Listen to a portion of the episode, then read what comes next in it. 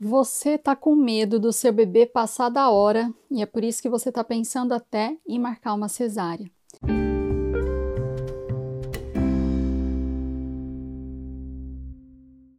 Eu também tenho medo. Eu não tenho medo do seu bebê passar da hora. Eu tenho medo de você ser manipulada com essa expressão.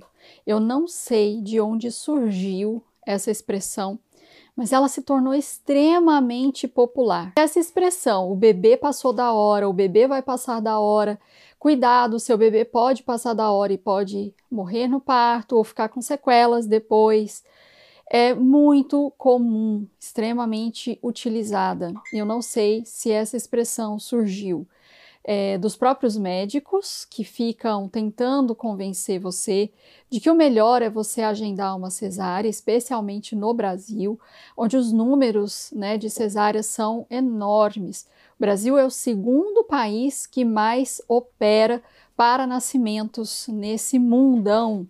É, só perde aí para um outro país que eu nem lembro aqui o nome, Serra Leoa, é, parece que é. Mas isso não é o importante hoje. O importante é que esta expressão tem sido o fantasma, tem perseguido muitas de vocês. E aí vocês falam comigo lá na caixinha do Insta, né? Se você não me segue ainda, arroba Ludidoula, é, perguntando, Lud, é possível que o bebê passe da hora? É verdade que o bebê pode passar da hora? Para o bebê não passar da hora, não é melhor fazer e marcar a cesárea, né? Quem foi que falou isso para você? Porque a gente precisa entender o que, que significa um bebê passar da hora. Então vamos lá, vamos tentar de forma exaustiva tentar entender o que, que significa um bebê passar da hora. É um útero assassino? É uma placenta que vai matar essa criança? O que, que vai acontecer para esse bebê passar da hora e que hora que é essa? Quem marcou essa hora? É aquela data provável de parto que você está com medo de passar daquela data? É isso? Se for a data provável de parto, você precisa pensar que aquela data ela é uma data improvável de parto. Eu venho repetindo isso aqui exaustivamente. Aonde você encontra essa informação? No site da Organização Mundial de Saúde. Se você jogar no Google hoje, no YouTube você encontra meus vídeos falando sobre isso. Que data provável de parto? Ela é, é aquela que você alcança quando você faz 40 semanas de gestação. E nessas 40 semanas de gestação, a gente já tem números, meninas, números, tá? Os números mostram que apenas 4 ou 5% dos bebês vão nascer nessa data provável de parto, que é a data é, que foi colocada ali no seu ultrassom, é, no seu, na sua caderneta de gestante, enfim. Sabe aquela data que você pensa que é naquele dia que seu bebê vai nascer? Pois é, não é.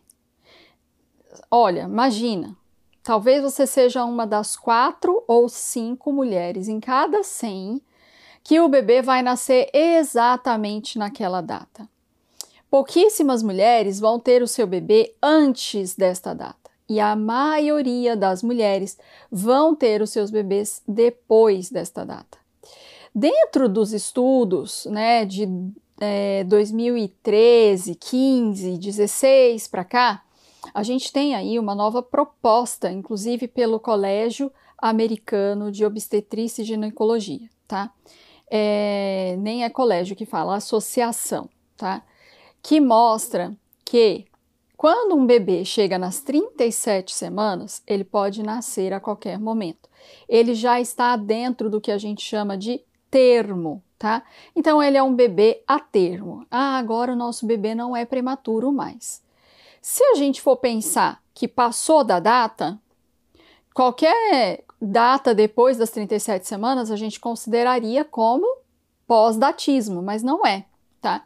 Então, de 37 até 39 semanas, a gente tem um bebê aí que tá num, num termo, mas ele é um termo assim, tipo, pode nascer, mas nem sempre vai nascer por volta desse tempo, tá?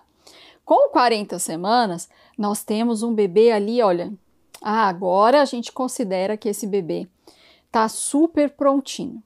Quando que a gente começa a considerar que esse bebê está pós termo, né? Ele passou do termo, quando ele passa das 42 semanas. Então, um bebê que está pós-data, né? É duas semanas depois da sua data provável de parto. Por isso que eu digo que, se você for pensar em passar da hora, você pode começar a se preocupar com esta data duas semanas depois da data provável de parto. Então, eu, o problema é que esse intervalo de um mês de espera pode te deixar louca, desesperada, a sua família também.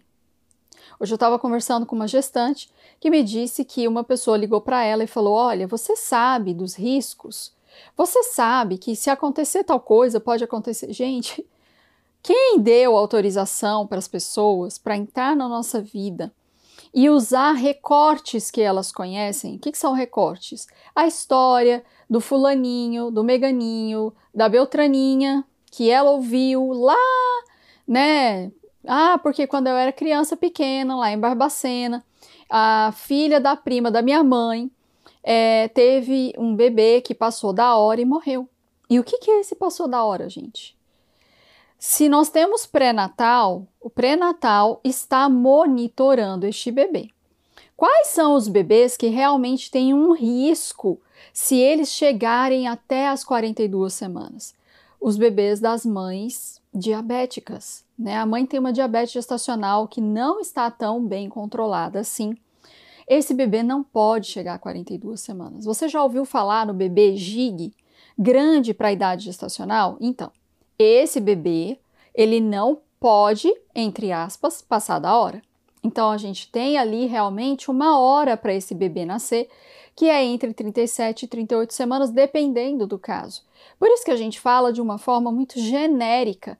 Quando a gente tem essas questões mais específicas, aí sim a gente pode determinar uma hora. E não é para marcar cesárea, tá? É para fazer a indução do parto. Então, essa mãe vai ser aconselhada, orientada a fazer algumas técnicas que possam ajudar no amolecimento do colo do útero. Algumas dessas técnicas são farmacológicas e são aplicadas dentro do hospital, algumas dessas técnicas são naturais, são aplicadas na própria casa dela. Tudo isso vai depender de quem? Da equipe médica, do obstetra, da obstetriz, da parteira, quem está acompanhando esse pré-natal. É para isso que existe o pré-natal, para que a gente não tenha um bebê passando da data dele, da hora dele. Né? Então, um bebê de mãe diabética que está incluída no rol de alto risco é um bebê que a gente realmente tem que ficar ali ó, monitorando qual é o momento certo para a gente induzir esse parto e esse bebê, entre aspas, não passar da hora. Daí eu até concordo que realmente esse bebê não pode passar da hora, mas não é para marcar uma cesárea, é para fazer uma indução de parto. Entrou em trabalho de parto por conta da indução, no caso dessa mãe diabética gestacional. Tá tudo correndo bem. Esse bebê respondeu bem às medicações que foram feitas. Digamos que foi usado misoprostol no colo do útero, esse útero começou a, a maciar, é, e, e começou a abrir e dilatou, e agora vão utilizar ocitocina sintética para poder trazer as contrações, porque a, a contração precisa acontecer para que ela realmente é, tenha esse parto. Se em algum momento este bebê sinaliza que não está bem, e o que, que significa o bebê sinalizar que não está bem? Os batimentos cardíacos começam a se alterar. Então, esse bebê está sendo monitorado durante esse trabalho de parto induzido e ele demonstra que ele não está confortável, tá? Já nem se usa mais a expressão sofrimento fetal, usa-se a expressão desconforto fetal. Esse bebê mostra que ele não está tão bem. Mudou a mãe de posição, alimentou essa mãe, é, cuidou do emocional dela e nada resolveu essa bradicardia ou taquicardia do bebê, é hora da gente partir para onde? Para o centro cirúrgico. Vocês entenderam? Eu não sei se vocês estão entendendo o flow das coisas. Eu acho que vocês pensam assim: ah, ou esse bebê sai com nove meses, isto é, 4 vezes 4, 36, no máximo 37, ou a gente marca a cesárea, o que está errado também. se você consulta as diretrizes da Agência Nacional de Saúde, Agência Nacional Complementar de Saúde, enfim, whatever, a ANS, você vê que existe uma orientação clara para não fazer cesárea antes das 39 semanas. O Colégio Americano de Obstetrícia e Ginecologia também fala a mesma coisa, não fazer cesárea antes das 39 semanas. Porque a gente tem ali uma margem de erro de mais ou menos duas semanas. Isto é, se a gente opera uma mulher com 39 semanas, ela pode estar de 37. Esse bebê pode estar muito ainda né, pertinho da prematuridade, ele está mais próximo da prematuridade do que da maturidade. Estudos estão mostrando que os bebês que passam das 39, alcançam as 40 e até mesmo ultrapassam as 40 semanas, são bebês que têm um desenvolvimento neurológico, motor, inteligência muito maior são crianças que nascem mais prontas. Os atletas, foi, foi feita uma pesquisa com atletas, que eles são bebês que nasceram com mais de 40 semanas. Então, a gente precisa desmistificar esta ideia de que se passou dos nove meses, é filho de burro e vai morrer na barriga. Existe toda uma, uma avaliação a ser feita. Agora, se você está na mão de um obstetra que a gente considera aí um obstetra, entre aspas, fofinho, né? Que ele tem mais amor à agenda dele, ao sossego dele, ele tem apego à vida pessoal dele e ele não quer ser incomodado por um bebê que vai passar das 39 semanas, chega nas 39 semanas, ele fala: Ah, eu estou com medo de você esperar o parto normal e acontecer alguma coisa. Ele não tem direito de ter medo. Né? Ele fez a avaliação dos exames? Você e o seu bebê estão bem? Existe algum risco realmente claro? Ou ele está inventando alguns riscos? Quais são os riscos, Lude? Diabetes gestacional é um risco, hipertensão é um risco, né? Existem outras comorbidades associadas à gestação que são riscos. Mas tá tudo bem com você e com o bebê? Tudo bem continuar grávida. Até que ponto? Até o ponto em que você ou o bebê não estejam bem. É uma mãe hipertensa, está tendo picos pressórios. Precisa fazer o quê? Ser medicada, né? Como que a gente descobre uma hipertensão lá no final da gestação? Houve negligência no pré-natal, com certeza, porque isso deveria ter sido diagnosticado lá atrás. Então vocês estão vendo que é muito mais embaixo o buraco, que não é só uma questão de ah, vai passar da hora, mas o que que faz passar da hora? Então essas doenças, elas matam mais do que, por exemplo, a hipóxia, a anóxia, né, que são questões que realmente acontecem em alguns partos. A gente tem uma diminuição da oxigenação para esse bebê por algum motivo. Ah, teve realmente um, um prolapso de cordão. Que é isso? A cabeça do bebê pressiona o cordão contra a bacia, contra o osso da bacia da pelvis feminina e aí diminui o aporte de oxigênio para esse bebê. Como que fica sabendo disso? O batimento cardíaco diminui, né? E esse bebê começa a mostrar que ele não está bem dentro da barriga. Isso é muito claro. Às vezes as minhas clientes estão lá sendo monitoradas com o cardiotoco. Se você não sabe o que é um cardiotoco, joga no Google, cardiotoco, cardiotocografia, para você ver como é que é um aparelho de cardiotoco. Ele tem dois sensores. Ele tem o sensor da contração e o sensor da, do, do coração do bebê. E elas ficam assim, nossa, tá fazendo um barulho estranho, e ficam monitorando. Lud, esse coração do bebê tá bem? Eu falo, cara, sossega, sossega o seu coração e se entrega para o seu parto. Não monitora, quem tem que monitorar é o profissional. Se você tá sozinha dentro do quarto e a máquina tá lá, né, e os batimentos estão, ah, tá desacelerando e tá acelerando. Tem uma desaceleração e uma aceleração que é normal a máquina apita, gente, loucamente. Ou você perdeu o sinal do sensor, porque o sensor ficou frouxo e aí a máquina começa a apitar, apitar, apitar, ou realmente está mostrando que o bebê não está bem. Então, sossega teu coração, entende? E se você confia no seu obstetra, na obstetriz ou na parteira que está te, te acompanhando, você confia na avaliação que está sendo feita. Eu acho que vocês não têm que pensar se o bebê vai passar da hora, vocês têm que pensar se o profissional que está te acompanhando está fazendo a coisa certa, está avaliando da forma certa né, o índice do líquido amniótico. Isso pode ser indicação de uma interrupção da gravidez? Pode. Precisa ser através de cesárea? Depende. Depende. É muito líquido? Tem o risco de um prolapso de cordão? Então é indicação de cesárea. Tá pouco líquido? Vai ser sofrido esse trabalho de parto para esse bebê, mas está tão pouco assim que se passar por uma indução esse bebê vai ter uma re resposta negativa, então aí é cesárea. Vocês entendem que não é assim, ah, eu estou com medo do bebê passar da hora. E na verdade ele está pensando assim, ai, tem feriado essa semana que vem. Seria melhor fazer logo essas, essas, essas pacientes aqui, porque aí a gente já se livra logo disso. Eu vou dizer para vocês, 10 anos mais ou menos trabalhando com grávidas, vai cansando, vai cansando, a gente vai ficando impaciente, vai ficando menos é, tolerante, né? Vocês não são fáceis, vocês estão gerando vida, vocês são uns amores, mas vocês não são fáceis de lidar. Então, o médico vai ficando de saco cheio e vai também, e eu não estou dizendo que a culpa é de vocês, tá? Mas existe todo um sistema que não corrobora para que pessoas profissionais que trabalhem esperando o desfecho de uma gestação num parto normal é, desistam, cansem, né? Eu tô esperando um bebê nascer.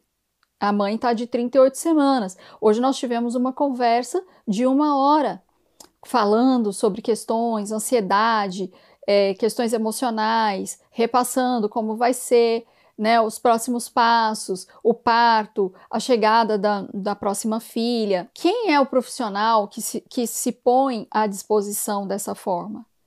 É, é digamos assim, é quase que impossível esse cuidado um a um. Então, existem muitos profissionais que já jogaram a toalha, já falaram: quer saber? Muito melhor eu marcar nove cesáreas num sábado de manhã. Eu vou lá e opero, e aí eu faço ali 30 minutos em cada paciente, rapidinho eu termino esse expediente. Eu risco da minha lista todas essas datas prováveis de parto e eu fico mais tranquilo. Eu não vou receber chamada de madrugada para ir para o plantão né? Eu não vou, não vou passar o nervoso que é um parto normal, gente. É risco. Todas as vezes que eu estou acompanhando uma mulher que nós estamos caminhando para um parto normal, eu fico pensando quais as possibilidades aqui. Se você souber também, você entra em parafuso. Não é para saber, entende? Porque se acontecer, o profissional que está lá é responsável por isso. É aquela pessoa que responde por aquilo né? É um cheque sem, é, é um cheque em branco que a gente passa para a vida, né? Quando a gente resolve ter filhos. E vocês não achem que é mais fácil ou menos arriscado marcar uma cesárea. Vocês só acham que é mais fácil e menos arriscado marcar uma cesárea porque vocês não veem, não leem o termo de consentimento, né? Esclarecido eles, eles falam assim: assina aqui, ó, que é para a gente fazer. Você nem vê, você não sabe a quantidade de morfina que você tem que tomar nessa cirurgia. Você não sabe que em 15 minutos o profissional tem que tirar o bebê de dentro de você porque é arriscado. Você não sabe que esse bebê pode sofrer um corte na cabeça ou em outra região do corpinho, dependendo de que posicionamento ele está dentro da barriga. Você sabe, atualmente a gente já sabe quantas camadas são cortadas, os riscos pós-cirúrgico, os riscos de infecção, os riscos pelo choque com a anestesia, bem como os riscos do parto normal. Mas esses riscos do parto normal são menores do que os riscos de uma cirurgia que acontece sem nenhum exame prévio. É a única cirurgia no Brasil que é feita sem aqueles exames anteriores de preparação para uma cirurgia. Então, o menor dos nossos problemas é o bebê passar da hora. Se é que isso existe. Eu fico pensando, qual a outra possibilidade do bebê passar da hora? É a placenta. Ah, essa placenta não está nutrindo mais o bebê. Ora, ora, nós temos o que? Ultrassom. Gente, na época da minha avó, da minha bisavó, não tinha ultrassom. Como saber se o bebê estava bem? Elas só confiavam, né? E aí você tem ultrassom que mostra tamanho do bebê, se a placenta tem grumos ou não, está calcificando ou não, qual o grau dessa placenta. Tem ali corrente, né? Tem, o Doppler mostra muito bem isso, né? O sangue está chegando no bebê e está tendo trocas entre a placenta e o nosso bebezinho, tá tudo bem. Tem alguma coisa errada. Nosso bebê não está ganhando peso adequadamente. Já tive dois casos assim. E aí o médico falou: olha, se na próxima consulta nosso bebê não estiver ganhando peso, eu vou considerar uma cesárea, porque é, mais, é melhor que ele venha crescer aqui fora do que ter restrição de crescimento intrauterino. Beleza, concordo.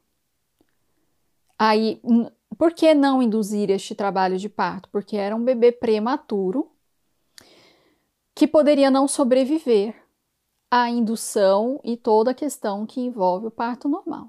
Então, beleza, restrição de crescimento pode ser sim. Ah, tá, vamos ver se é indicação de cesárea. Ela veio para casa, ligou para mim. Lude, o, o neném não está crescendo. Eu falei, como tá a sua alimentação? Como você tem, o que, que, você tem comido? Ela falou, ah, eu tô, eu tô dando uma segurada para não engordar muito, porque aqui no Japão eles pegam muito no pé, nananã. Eu falei, filha, come. Não sou nutricionista não, meu amor mas não vai dar nem tempo. Mas assim, come, come tudo que você vê pela frente. Eu falei para ela, não enfia o pé em junk food, em coisa que não vale a pena. Mas se alimenta bem, se alimenta bem, aumenta aí o número de, de, de refeições, né? E aí, gente, uma semana depois, chegou lá, o que, que aconteceu? O bebê cresceu. A restrição de crescimento não era relacionado à, à placenta né? Era relacionado à dieta da mãe. Vocês conseguem perceber que às vezes a gente complica demais as coisas, né? Eu, eu fui irresponsável de fazer isso? Não. Eu só perguntei para ela como que tava e ela não tava, ela tava com medo de engordar. Agora, existe a restrição de crescimento que é por causa da placenta? Existe. Isso acontece com que frequência? Não muito. Vai pesquisar. Entende? Você, você de, levanta aqui as dúvidas que estão vindo e vai pesquisar, né? E procura fontes seguras, confiáveis, tá? Vai atrás para ir afastando do seu coração o medo, né, do seu bebê passar da hora, tá? Eu já falei isso aqui e vou repetir. A gente deveria ter medo, eu, por exemplo, eu tive muito mais medo, mais medo mesmo. Hoje eu ainda penso sobre isso. E quando eu penso que eu tenho que ir visitar o Brasil, porque se você não sabe, eu tô no Japão, né? Quando eu penso que eu tenho que ir visitar o Brasil e eu penso todo o caminho que eu tenho que fazer de volta, dá arrepio na espinha. Dá medo que a coisa mais arriscada que eu fiz na minha vida foi entrar num avião e sobrevoar os oceanos e cruzar o mundo sem conhecer o piloto, a tripulação, sem saber se havia ali dentro um terrorista, sem saber se essa, essa aeronave realmente estava plena para voar. E a gente confia, a gente confia, nossa, a gente confia a nossa vida a gente entra naquela jossa e fala: vai dar tudo certo e eu vou chegar no Japão.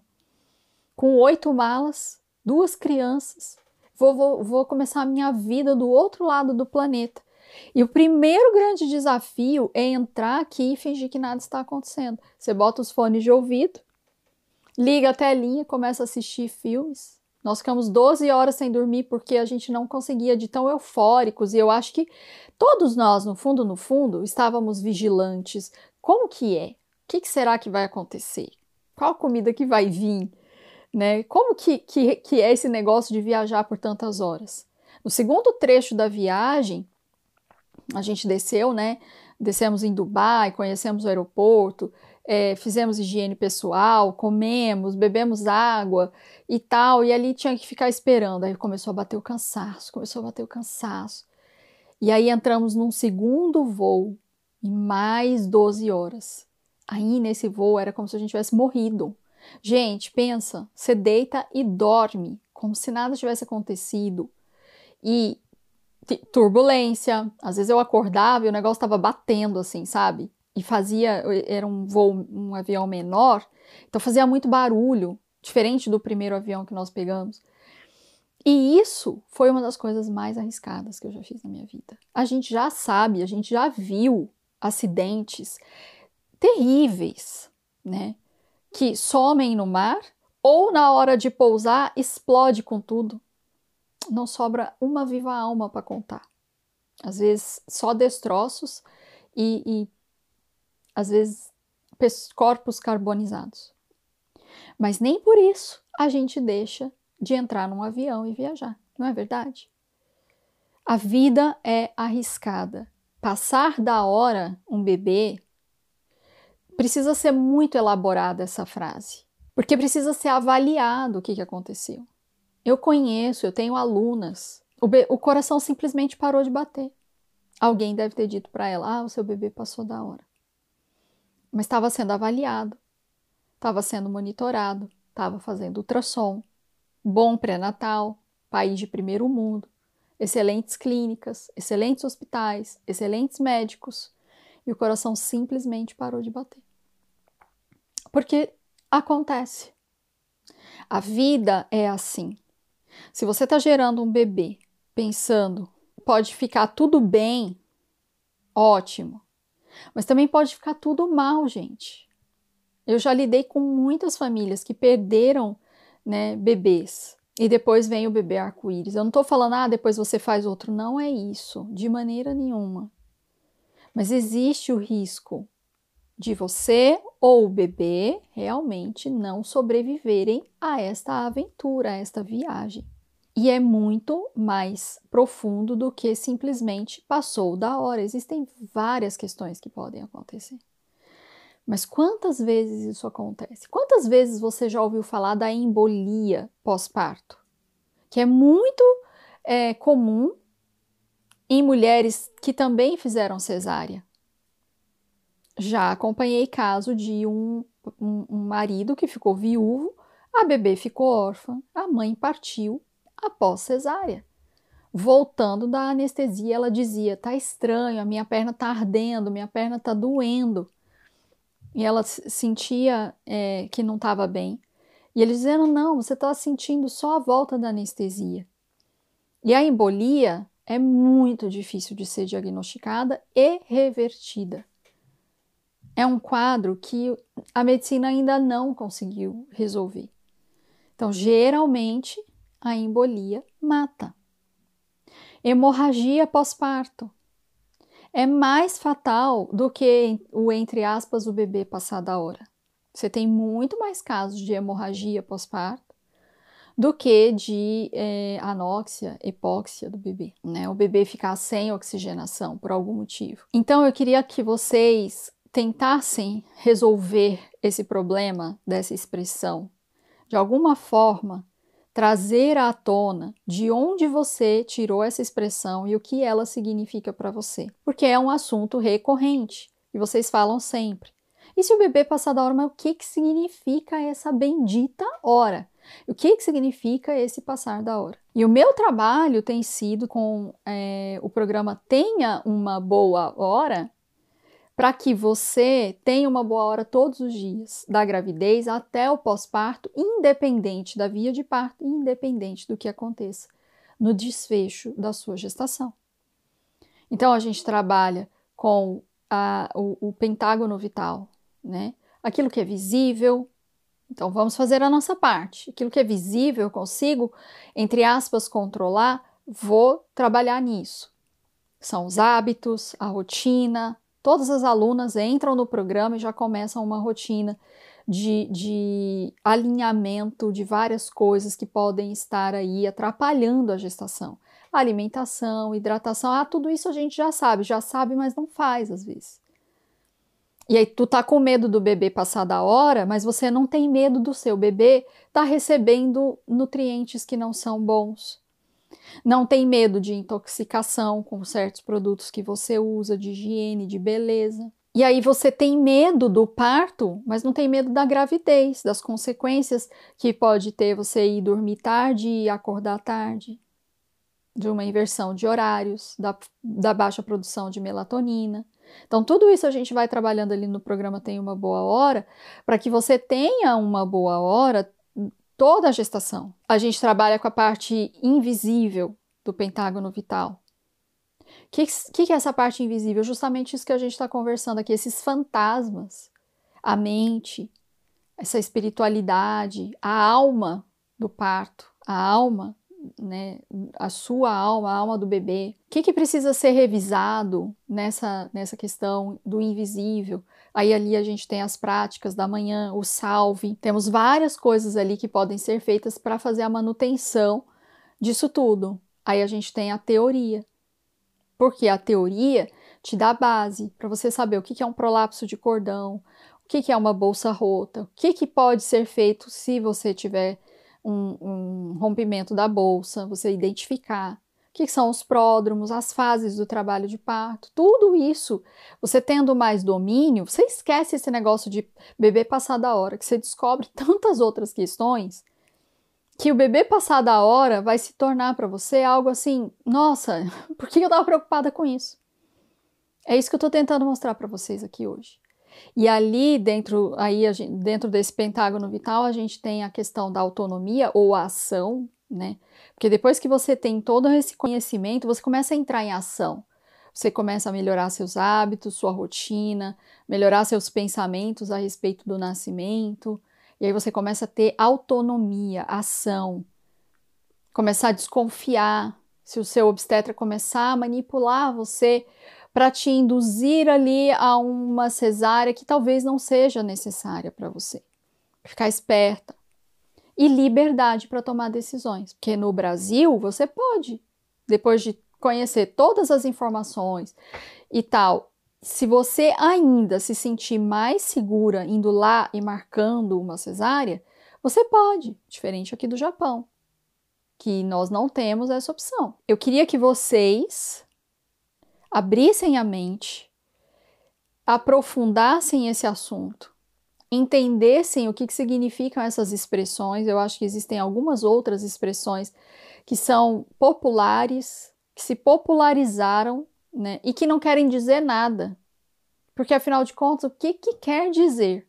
Quero muito trabalhar né, com, com mais clareza no que quer dizer esse negócio de passar da hora. É, é, é só um fantasma? Isso existe mesmo? O que, que a gente pode fazer em relação a isso? Tá? Para a gente começar a entender o que mais a gente pode elaborar. Então, hoje eu trouxe aqui para você algumas questões que realmente são riscos, que podem ser considerados como esse negócio do bebê passar da hora. Que eu nem sei se a gente deveria usar essa expressão, a gente pode usar o nome correto, científico. O que está acontecendo? Restrição de crescimento intrauterino? Ganho de peso exagerado? Bebê, gig? É, é, hidrocefalia? Qual o nome? Qual é o risco? O índice do líquido amniótico está baixo, está alto? Qual é o número? Quais as chances?